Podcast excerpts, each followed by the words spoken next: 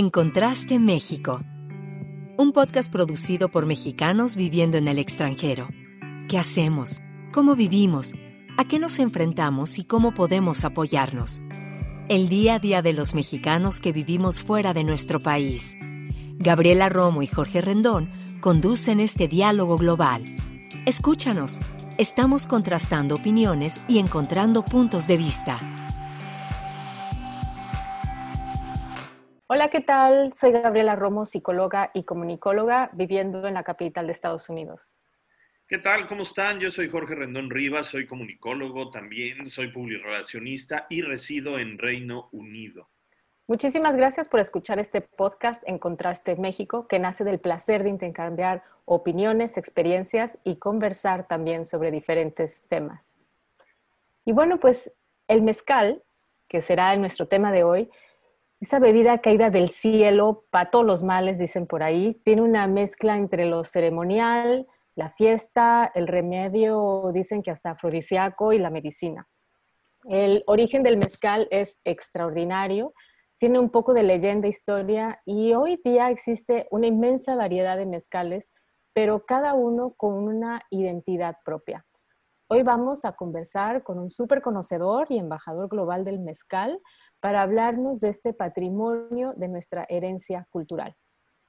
Y nos acompaña el día de hoy aquí en Encontraste México Pablo Pairó. Él es fundador y CEO de, Mezcal Institute. Tiene el objetivo de promocionar el mezcal y además cuenta con una maestría en Administración de Negocios por la Business School de la Universidad de Harvard. Fue fundador y CEO de, Pablo, de Pairo Comunicaciones, basado en México California y Washington, D.C. Lanzó revistas eh, como Club NBA, Red, Al Detalle y varias revistas industriales y llevó a cabo eventos de marketing y vinculación ejecutiva. Además, él fue franquiciatario, maestro para México y España de la empresa The Growth Coach, ofreciendo una consultoría para pequeñas y medianas empresas en ambos países. Pablo eh, fue presidente y CEO de Conde Nast Latinoamérica, basado en Miami, y fue vicepresidente de Sales y Marketing en CIF Communications en Nueva York. Y también fue brand manager para Procter Gamble en México. Él ha estado en Madrid, ha estado en Estados Unidos, incluyendo Boston, Filadelfia, Miami, Pasadena, New York y Washington, D.C. Pablo Pairó recibió además el nombramiento de Global Mezcal Ambassador por el Consejo Regulador del Mezcal y del cual solo hay siete personas en el mundo. Pues muchas gracias por esta, gracias por esta invitación, Gaby, Jorge. Es un verdadero placer estar eh, con ustedes compartiendo esas experiencias y pues bueno, eh, a sus órdenes. Muchas gracias, Pablo. Bueno, pues empecemos con los inicios. Platícanos del origen del mezcal, Pablo. El mezcal es, eh, como bien lo mencionaste al eh, hacer la presentación, Gaby, una bebida histórica, una bebida cultural de la que podemos enorgullecernos todos los mexicanos. Es una bebida que em, se origina hace más de 480 años documentados. Es la primera ocasión cuando se encuentra la mm, eh, mención del vino de mezcal en la colonia de México eh, y tiene sus orígenes de una bebida prehispánica que eh, todos habremos escuchado de ella, el pulque. El pulque es la bebida ceremonial que utilizaban las culturas antes de la llegada de los españoles. Cuando llegaron los españoles, trataron de traer vino desde España, que era lo que se bebía en esa época, el brandy, y trataron de ver si podían cultivar uvas en aquellos lugares en los que mm, eh, fueron colonizando nuestro país. Y se dieron cuenta que era una situación muy complicada.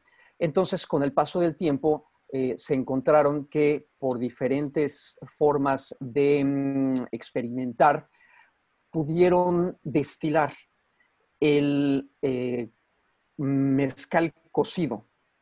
Y es la manera como encontraron que podían tener una bebida de alto nivel alcohólico y muy preciada a lo largo de los, de los, de los siglos que mm, estuvieron eh, hasta antes de la independencia. La palabra mezcal se origina de dos vocablos náhuatl, es mezcali, y es la combinación de la palabra metal, que significa maguey, y la palabra ixcali, que significa cocido. De ahí, al fusionar estas dos palabras, mezcali es lo que hoy conocemos como mezcal. Y podemos platicar un poquito más adelante sobre la diferencia que existe entre el mezcal y el tequila, siendo que el tequila es un tipo de mezcal. No así, el mezcal no es un tequila. Ah, perfecto. Bueno, de hecho, eh, siguiendo sobre, sobre esta línea, Pablo, si quieres, ¿por qué no nos cuentas ahora sí cuáles son las diferencias y las características entre el tequila y el mezcal? Eh, claro que sí, Jorge. El mezcal, eh, bueno, podemos identificar dos grandes categorías en las que se diferencian. Por una parte está de dónde se puede producir el mezcal y de dónde se puede producir el tequila. El tequila solo puede ser fabricado por medio de em, un tipo de agave, que es el Blue Agave, agave Weber. Todos los tequilas que existen se hacen utilizando exclusivamente esta, em, esta planta. El mezcal, en contraste, se puede hacer de más de 30 variedades Existen más de 200 variedades de agaves en el mundo. México es el lugar que por mucho em, tiene la mayor, el mayor número de variedades en nuestro territorio. De estas más de 200 variedades que se han identificado y de las que se ha estudiado, existen más de 170 variedades en nuestro país. Em, de estas, de estas cerca de 200 variedades, se ha podido eh, elaborar mezcal de 30 variedades y aproximadamente unas 15 a 20 subvariedades. Entonces, esto lo que nos lleva es que pueden ser prácticamente 50 o variedades o subvariedades de agave de las que se puede elaborar el mezcal. Por otra parte, está la denominación de origen, en qué estados se puede fabricar. Tanto el tequila como el mezcal, ambos tienen denominación de origen. El tequila se puede elaborar evidentemente en Tequila, Jalisco, y además en otros municipios de cinco estados de la República. El mezcal, en contraste, se puede elaborar en nueve estados de la República Mexicana, cinco estados y cuatro estados que eh, eh, algunos municipios están permitidos a elaborar. Estos son 500 mil kilómetros cuadrados. Es la denominación de origen más grande de todo el mundo esta denominación de origen es más grande que muchos países de Europa, de diferentes lugares. Entonces, bueno, en cuanto al tipo de, eh, de, lugares donde se puede fabricar, como pueden ver, hay otra variedad muy importante. Y por último, los tipos de fabricación. El tequila, podríamos decir que el 90-95% se hace de una manera industrial. El mezcal, en su gran mayoría, se hace de manera artesanal ya sea artesanal o ancestral. Eh, un poquito más adelante les platicaré cuáles son estas diferencias un poquito más a detalle, pero podemos decir que eh, gran parte de la fabricación de esta bebida histórica cultural se hace a mano y eso es lo que la distingue de prácticamente todas las eh, bebidas espirituosas del mundo. Interesantísimo, o sea, nos acabas de ilustrar sobre esto, súper conocimiento. Y ahora, ¿cómo fue, eh, Pablo, que, te, que decidiste crear el Mezcal Institute? Y también cuéntanos eh, las razones por las que te otorgaron el nombramiento de Global Mezcal Ambassador, que además, como bien decía Jorge al inicio, o sea, es tan selecto y tan limitado en el mundo. Muy bien. Em, cuando llevamos con mi familia viviendo ya prácticamente ocho años, eh, a lo largo de, mi vida he estado cerca de 18 años fuera de México en estas ciudades que Jorge mencionaba. Em, y en esta última etapa, han sido ya ocho años que estamos viviendo en los Estados Unidos. Hace em, un par de años eh, decidí que ya las condiciones en México no eran las más idóneas para seguir eh, continuando con mi empresa que nos dedicábamos a la organización de eventos, eh, publicación de revistas, etc. Y decidí entonces dar un cambio profesional. Al voltear, busqué en qué categorías, dado que vivo en, igual que tú, Gaby, aquí en Washington, D.C., em, y que tengo contactos en México, en Oaxaca, donde tenemos oficinas del Mezcal Institute, tanto en México y muchos contactos en Oaxaca y en algunos de los otros eh, estados donde se fabrica el mezcal. ¿Qué podría hacer como nueva actividad? Y hay un dicho em, que me gusta mucho del mezcal, en donde eh, te dice que el, tú no encuentras el mezcal, el mezcal te encuentra a ti. Y es algo que sucedió en un viaje que hice con mi familia hace dos años. Fuimos a Oaxaca, que Oaxaca es el mayor productor de mezcal en México y por lo tanto en el mundo. Más del 80%, cerca del 85% del mezcal que se fabrica y se, se exporta es eh, fabricado en Oaxaca. Eh, fuimos a Oaxaca ya lo conocíamos, sin embargo, no habíamos visto la forma como se fabricaba el, mezcal y personalmente me quedé enamorado. No daba crédito que pudiera existir una bebida con estas características. Em, la forma como se selecciona el agave, cómo se corta, es muy complicado. Se requiere una gran habilidad y una gran experiencia. Los gimadores que cortan los agaves para sacar las piñas, cómo estas piñas se parten, se trasladan a un lugar donde lo que se les llaman los palenques o las fábricas, dependiendo de los estados donde se fabrique el mezcal. Y estas piñas em, de agave, esos corazones de los agaves, se cuecen en hornos, prácticamente eh, todos en hornos bajo tierra o hornos cónicos, eh, se hace un poco como la barbacoa, para dar una idea, se hace un hoyo en la tierra y em, se ponen eh, sobre piedras que se han calentado previamente, piedras de río, con fuego em, durante dos días, dos días y medio, después de que se les tapa con, tierra, durante dos días están eh, cociéndose. Cuando acaba este proceso de cocimiento, se les pasa a la molienda, en donde con una taona, una piedra de más de una tonelada, jalada por caballos, por burros, por bueyes, se les em, se machacan, se muelen, dependiendo del estado de la República. También se puede hacer a mano con mazo de madera eh, en, canoas, o puede ser también con em, hebradoras industriales. Pero en este caso, en Oaxaca, gran parte del mezcal, al ser artesanal, casi todo, se hace con, esta taona egipcia y se tardan quizá ocho horas, a veces más tiempo, de estar haciendo este proceso de machacado del agave. Posteriormente se pasa a las tinas, en donde se quedan, dependiendo del clima, de la altitud donde esté el palenque, seis días, ocho días, diez días, quince días en fermentar. Y todo esto es exclusivamente con la cabeza del mezcal que fue cocinada, que fue deshebrada y un poco de agua. Nada más. No se le echa ninguna otra, eh, ningún otro aditivo, nada. Las levaduras que transforman las azúcares en alcoholes son naturales.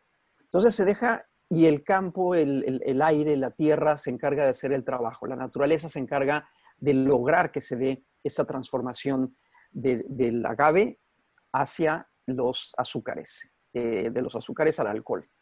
Y posteriormente el último paso es el de la destilación, que puede ser destilación o en, em, en aparatos de cobre o en ollas de barro se tiene que destilar dos veces o hasta tres veces, dependiendo del tipo de mezcal que se quiera hacer. Cuando vi cómo lo estaban haciendo esto, no, no, pensaba que pudiera ser un producto que se pudiera manejar a gran escala. Pensé que era un producto que podía ser simplemente como muy pequeñito, producciones muy pequeñitas y, y me empecé a meter.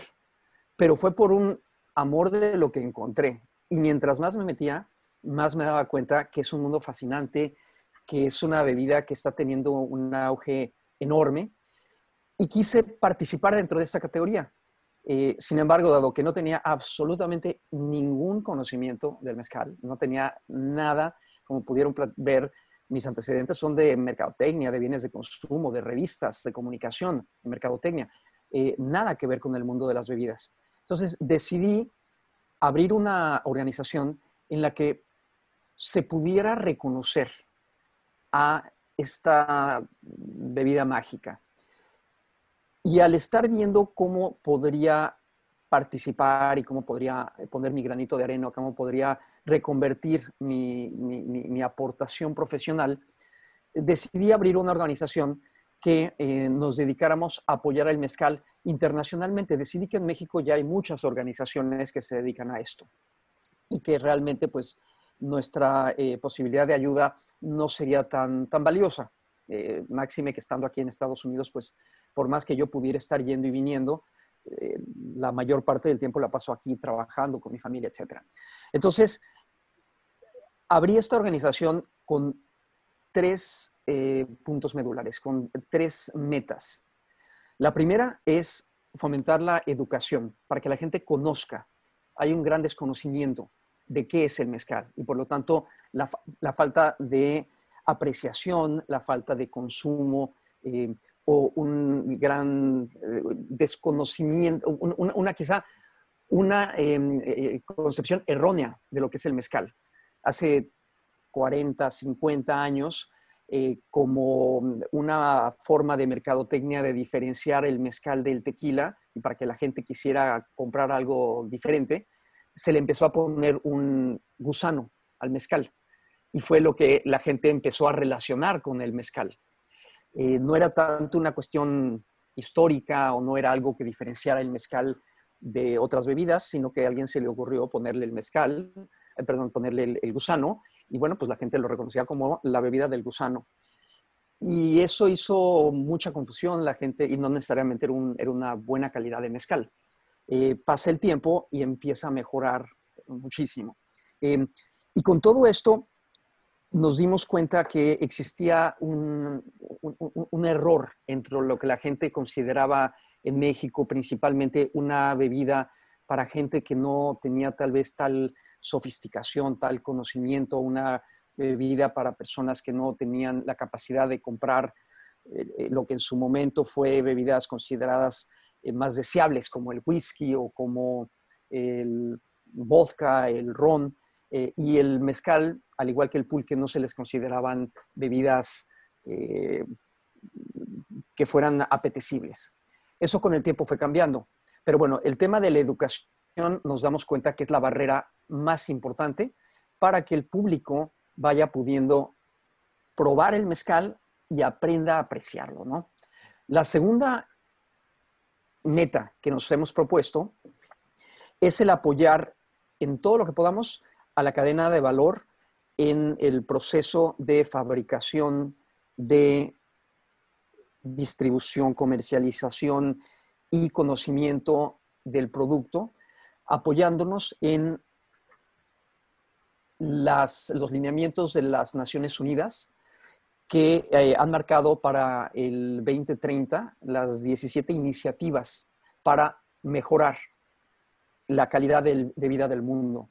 Y dentro de esto eh, hay muchos de los procesos que sigue la producción y venta y consumo del mezcal que pueden em, utilizar muchos de estos conceptos. Por ejemplo, el comercio justo, que es algo que en muchas de las poblaciones donde se fabrica el mezcal, la gente no necesariamente tiene conocimiento de cuál es la forma que debería de cotizar su producto o la forma como debería de asegurarse de que están teniendo una utilidad, que pueden pagar sus impuestos, que pueden eh, tener dinero que les sobre para poder pagar los agaves que tienen que sembrar una vez que utilizaron, los árboles que tienen que plantar una vez que utilizaron para la leña, etc. Otra es la equidad de género.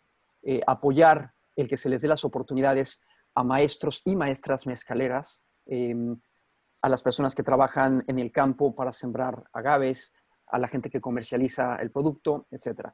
Otro es la protección del medio ambiente. como platicábamos, el agave, eh, la gran oportunidad y la mm, parte de, la magia y de la pasión por esta bebida es que pueden ser tantas posibles variedades, tantos agaves, tantas maneras de producirlo, tantos estados que tienen maneras peculiares que les dan un aroma, que les dan un sabor, que hay, grandes historias detrás de, muchas de estas marcas.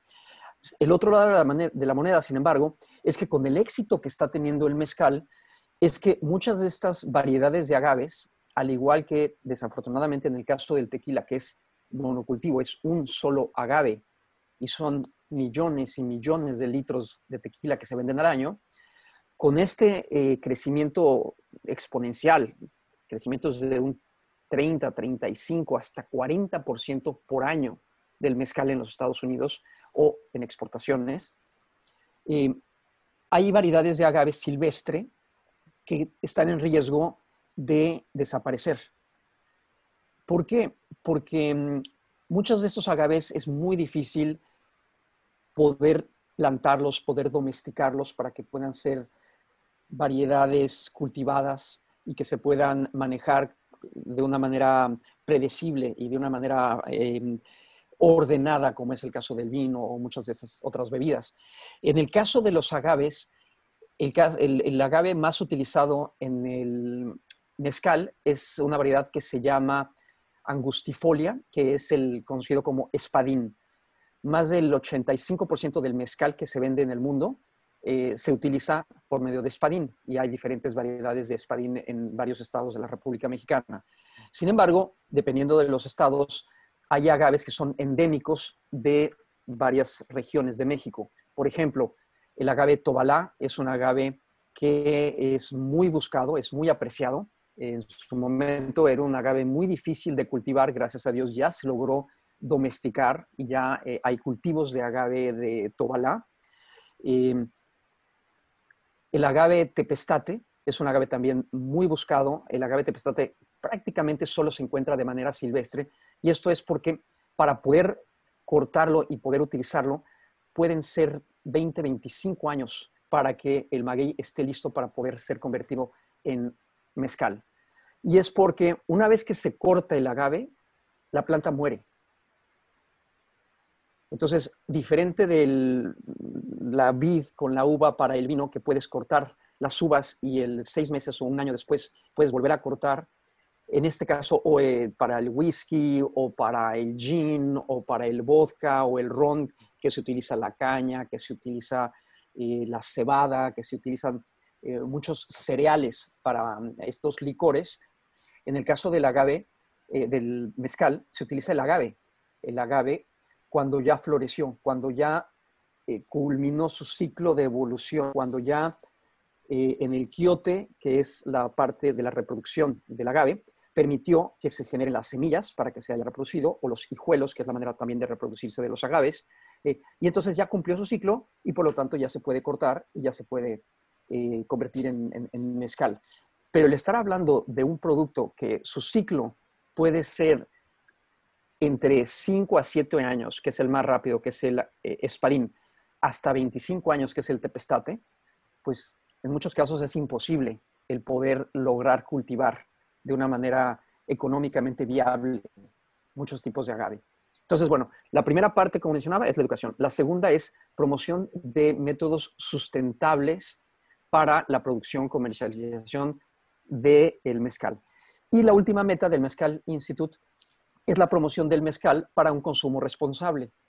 El lograr que la gente se dé cuenta que esta bebida amerita un precio muy alto, porque es una bebida muy difícil de hacer hecha a mano, artesanal, ancestral, con una, materia prima que una vez que la cortas ya se acabó. Entonces tienes que hacer un gran esfuerzo para sembrar agaves, para proteger el medio ambiente, que puedas desechar los, em, eh, los desechos tóxicos, que los puedas regresar al medio ambiente, eh, las vinazas, que es la parte de agua que se em, crea al hacer el mezcal, tienes que trabajarla para que la puedas regresar como parte de em, agua de riego, por ejemplo, el bagazo, que es el desecho del agave al hacer el mezcal, cómo lo conviertes quizá en adobes para construir casas em, o eh, en hacerlo en diferentes materiales para que puedan ser eh, forraje para los animales, etc. Entonces, hay mucho que se debe de hacer para que la gente al consumir el producto pueda entender por qué, se, por qué cuesta tanto. El, mezcal es más caro que el tequila, es más caro que la champaña, es más caro que muchos vinos. Está solo abajo del coñac en cuanto a precio, en igualdad de circunstancias, o de bebidas de este calibre de denominación de origen de volúmenes muchísimo más pequeños. Entonces, es importante el que la gente entienda cómo se debe de disfrutar y que ayudemos a que las marcas que han logrado exportar puedan tener éxito en los diferentes mercados a los que entran. Oye, eh, bueno, eh, todo esto que nos estás contando, eh, interesantísimo. Además, de pronto todos tenemos una idea del, del mezcal. nosotros que vivimos en el extranjero, al final nos convertimos un poco en promotores o no, depende del conocimiento que tenemos del, del, del mezcal. ¿No? De pronto eh, oyes a, muchas personas que, eh, muchos extranjeros que incluso lo llegan a comparar con el whisky. A mí me han dicho que, que, tiene, por, por, el ahumado que tiene, que, que, es muy parecido a un cierto whisky muy especial. Y te lo digo de gente conocedora de, de whisky, ingleses de, de, toda la vida. Y, eh, o, por ejemplo, el, que el mezcal no te deja cruda, o sea, ese tipo de cosas como, como que, hay muchísimas cosas en torno al mezcal, lo del gusano que no sabía. En fin, yo creo que en, eh, hacia el extranjero, eh, esta misión que, que, tienen ustedes de dar a conocer el mezcal en, en, en todo el mundo, pues es todo un reto. ¿Qué diferencias culturales has encontrado en los diferentes países, tanto en la aceptación eh, y la adopción del mezcal? Es, una, estupenda, es una estupenda observación, eh, Jorge. Eh, partiendo la, la, pregunta, la gente curiosamente que más rápido adopta el gusto del mezcal son los grandes conocedores del whisky, porque hay mucha similitud la graduación alcohólica de los mezcales suele ser la, NOM, que es lo que regula, el Consejo Regulador del Mezcal, regula eh, cuando un mezcal puede tener la denominación de origen y utilizar el nombre de, de, mezcal. Te permite que el mezcal vaya desde los 35 grados de alcohol sobre volumen hasta los 55 grados. Muchos de los whiskies el whisky irlandés, el whisky escocés, el bourbon en Estados Unidos, que también tiene notas ahumadas similares al mezcal, el whisky americano. Em, muchos de ellos rondan cerca de los 50 grados de alcohol sobre volumen, lo que los hace muy parecidos al, mezcal. Em, podemos distinguir posiblemente dos grandes clases de mezcales. Unos son mezcales de una graduación más como el tequila. El tequila, casi todos los tequilas son de 40 grados. El mezcal suele ser em, el mezcal de, mm, de, entrada, tal vez, para las personas que están ingresando al mundo del mezcal, de 40 grados. En Estados Unidos, que es por mucho el mercado de exportación más grande, el 71% de la exportación del mezcal a nivel mundial se va a los Estados Unidos. Em, y la gente está acostumbrada a beber, por ejemplo, en cócteles. La mixología es la manera como la gente utiliza las bebidas de agave. El tequila, que es 10 veces más grande que el mezcal, en tanto en volumen como en, venta, eh, gran parte del éxito del tequila ha sido por la adopción en cócteles, en margaritas y en muchos otros cócteles. El mezcal es extraordinario para cócteles, porque combina perfectamente no solo en, los en las margaritas, que además te da un sabor, un tanto que un tanto eh, diferente al ser eh, en muchos casos ahumado, em, pero además lo puedes usar en negronis, lo puedes usar en highballs, lo puedes usar en em, muchas de las diferentes presentaciones. Tienes la opción de, mezcal sour em, en vez de whisky sour, puedes prácticamente en todos los casos quitar el licor y sustituirlo por el mezcal y es algo por lo que los bartenders les encanta. Y de hecho, quienes más rápido han adoptado la, eh, la pasión por el mezcal han sido los bartenders eh, y es algo de los que más les gusta por la versatilidad y por el sabor. Pero como tú bien mencionabas, se parece mucho al whisky y la gente que está acostumbrada a apreciar los sabores únicos, los aromas únicos, el mezcal lo tiene. Con la gran diferencia quizá que si bien puede el mezcal, igual que el tequila, tener las variedades de reposado, añejado, madurado en vidrio, em, no necesita madera, porque el sabor es tan fuerte, tan claro, tan eh, diferenciado, que con la manera como, como, más se, consume el mezcal, es el mezcal blanco, sin, que se tenga que reposar, porque ya eso te da un sabor muy intenso. ¿Por qué se utiliza tanto el reposado, el añejamiento de muchas de las otras bebidas? Porque al ser los whiskies con, hechos con cereales, con cebadas, eh, al ser los vodkas hechos de muchas, de, granos de muchísimas variedades, el gin, eh, muchas de estas eh, plantas con las que se hacen no, te dan este, este, sabor. En cambio, el agave te da un, sabor inmediato, por lo que no necesita que se le, que se le añeje para tener... Ahora, a la gente que le gustan los whiskies, que normalmente tienen su añejamiento, pueden apreciar mezcales que también se encuentran añejados, que se encuentran reposados, etc.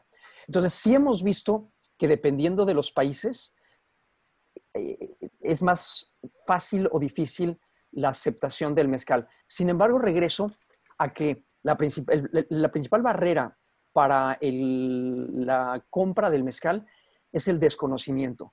Y en los Estados Unidos ha habido un gran movimiento hacia la coctelería, lo que se le llama el craft cocktail, en donde los, los ingredientes que se utilizan para hacer cócteles son bebidas, son, eh, elementos eh, naturales, es jugo de naranja, es jugo de limón, es eh, miel de agave, es especias, diferentes hierbas, etc. Y al hacer coctelería con, con este tipo de mm, ingredientes, el mezcal, siendo tan caro, eh, pues perfectamente se acopla. Y también en, Estados Unidos, eh, la gente está dispuesta a eh, experimentar. Está muy en boga ahorita la cuestión de orgánico. Como bien mencionabas, Jorge, el mezcal está considerado, no porque lo diga el Mezcal Institute, sino hay estudios serios que lo demuestran. El mezcal lo único que tiene es agave y agua porque para fermentar las levaduras son silvestres, no, no tiene ningún químico. Entonces, si solamente tomas mezcal, no le pones nada que tenga azúcar, los cócteles quizá en, este, caso no, no caen en esta categoría porque el cóctel tiene muchísimo azúcar. Pero si tú vas tomando eh, el mezcal solo, si lo vas eh, haciendo, como dicen aquí, sipping o, you take it straight, eh, y lo vas acompañando con agua, entonces el efecto de tener una cruda al día siguiente se disminuye enormemente, porque te vas hidratando con el agua, que es lo que... Pero el alcohol del mezcal es un alcohol tan puro que lo puede el cuerpo eh, absorber mucho más, porque no tiene absolutamente nada de químico. Y eso es algo que en Estados Unidos la gente lo aprecia, con todos estos movimientos hacia lo orgánico, hacia el tratar de consumir productos que sean buenos para tu salud, etc. El mezcal claramente va en esa línea y al ser artesanal, pues evita muchas de las posibilidades eh, que se le puedan poner aditivos. No sé si eso contesta a tu pregunta. Sí, y, este, ¿y tú dirías entonces, Pablo, que por ahí va el futuro del mezcal? O sea... Sí, definitivamente, Gaby. Em, la gente normalmente, y es algo que hemos visto de manera muy marcada aquí en los Estados Unidos, pero en otros países también, en Inglaterra, donde actualmente tenemos ya a un eh, embajador, que en su momento haremos ya el, comunicado oficial, pero em, Jorge González Cos, quien vive en Londres, va a ser el embajador del Mezcal Institute para dar a conocer el producto en Inglaterra, bueno, apoyar, apoyar el conocimiento del mezcal en Inglaterra, Irlanda, Escocia, etc. En España tenemos a Ignacio Llano Irusta, vive en Barcelona para España y Portugal y próximamente para Suiza. Eh, lo que estamos tratando es de ir entendiendo estos mercados para ver cómo apoyar el crecimiento. En Estados Unidos es la mixología, donde la gente empieza y rápidamente hace el salto a poder comprar el mezcal para tomarlo derecho. En Europa lo que hemos encontrado es que todavía tristemente existe un rechazo al tequila por el concepto del spring breaker que bebía tequila malo y que eso te provocaba una terrible, un terrible dolor de cabeza al día siguiente, una cruda terrible y el mezcal tampoco se conoce mucho.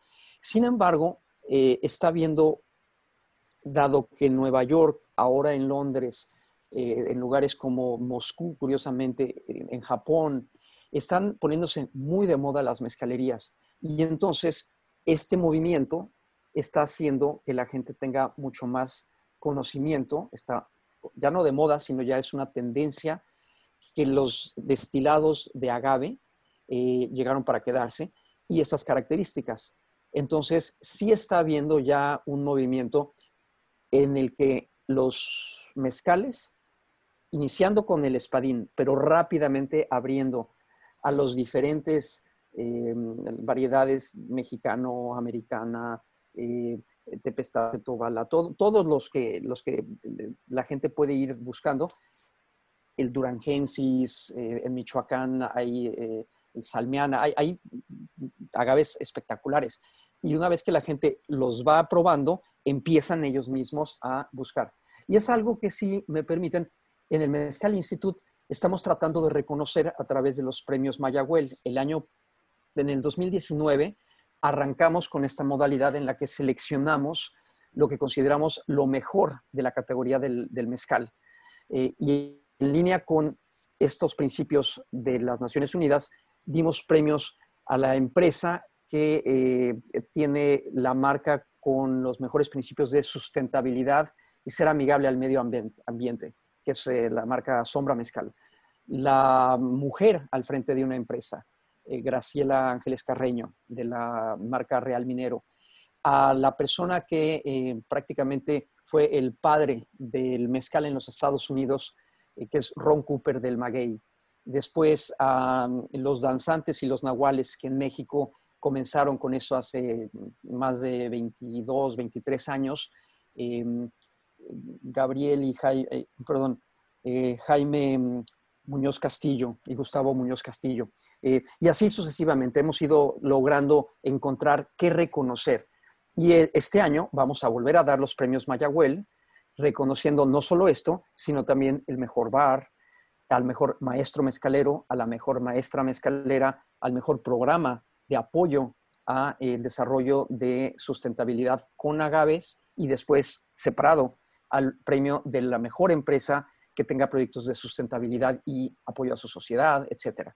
Entonces, lo que queremos es reconocer aquellas empresas que están apoyando a sus comunidades y haciendo el crecimiento del mezcal de la manera más sustentable posible. Oye, Pablo, pues está muy bien todas estas actividades que están haciendo eh, para apoyar tanto a los, a los productores, a las empresas, bueno, y a todas las personas para que conozcamos del mezcal. Ahora, eh, rápidamente y para terminar, ¿cómo la gente puede acercarse a, Mezcal Institute y participar en las actividades que hacen? ¿Algún dato de contacto, algo? Eh, danos, danos luz, danos pistas. Sí, muchas gracias por permitirme comunicar dónde podemos contactarnos. Pueden em, eh, contactarnos por medio de nuestra página de internet, que ahorita le estamos mejorando. Eh, está haciendo un primer intento muy básico, pero está en www.mezcalinstitute.org. Mezcalinstitute.org. En Instagram nos encuentran con la cuenta Mezcal Institute. Otra cuenta es mezcal.stories. En Instagram es mezcal.stories. Y por último, en LinkedIn, en Facebook, estamos por abrir eh, nuestras cuentas, en Twitter, eh, también en Mezcal Institute. Entonces, si nos buscan en Mezcal Institute, ahí vienen nuestros datos, mezcalinstitute.org. Muchas gracias, Pablo Pairó, por compartirnos tu conocimiento, pero también tu pasión por el mezcal, o sea, le impregnas definitivamente. Y también, bueno, pues por ser embajador de nuestra cultura en el mundo a través de esta bebida mexicana, el mezcal. Y pues mucha suerte en los planes que tienes y, o sea, enhorabuena, que siga creciendo los éxitos. Salud, por cierto. Eh, salud. Muchísimas gracias, Gaby. Muchísimas gracias, Jorge, por esta invitación. Y yo también los felicito por este esfuerzo de unirnos a los mexicanos que estamos en, diáspora, a veces porque así la buscamos, a veces eh, forzada, pero el poder estar todos platicando es un verdadero gozo. Y, bueno, pues muchísimas gracias por esta oportunidad de, poder comunicarnos. Muchísimas gracias, Pablo Pairo. Interesantísimo, por supuesto, esto. Y estaremos eh, tomando mezcal más seguido. Así lo espero y recuerden que para todo mal, mezcal y para todo bien también. Así que salud y nos veremos. Muchísimas gracias por escucharnos. Somos Gabriela Romo y Jorge Rendón quienes realizamos en Contraste México con ayuda de Melania Ortega en la producción de este programa. Javier Cortés nos asiste siempre en la producción. Muchas gracias, Javier, desde México. Escúchanos en Spotify cada 15 días, redes sociales en Contraste México bajo el nombre ya lo saben, en Contraste México, eh, estamos en, en redes sociales. Nos vemos para la próxima.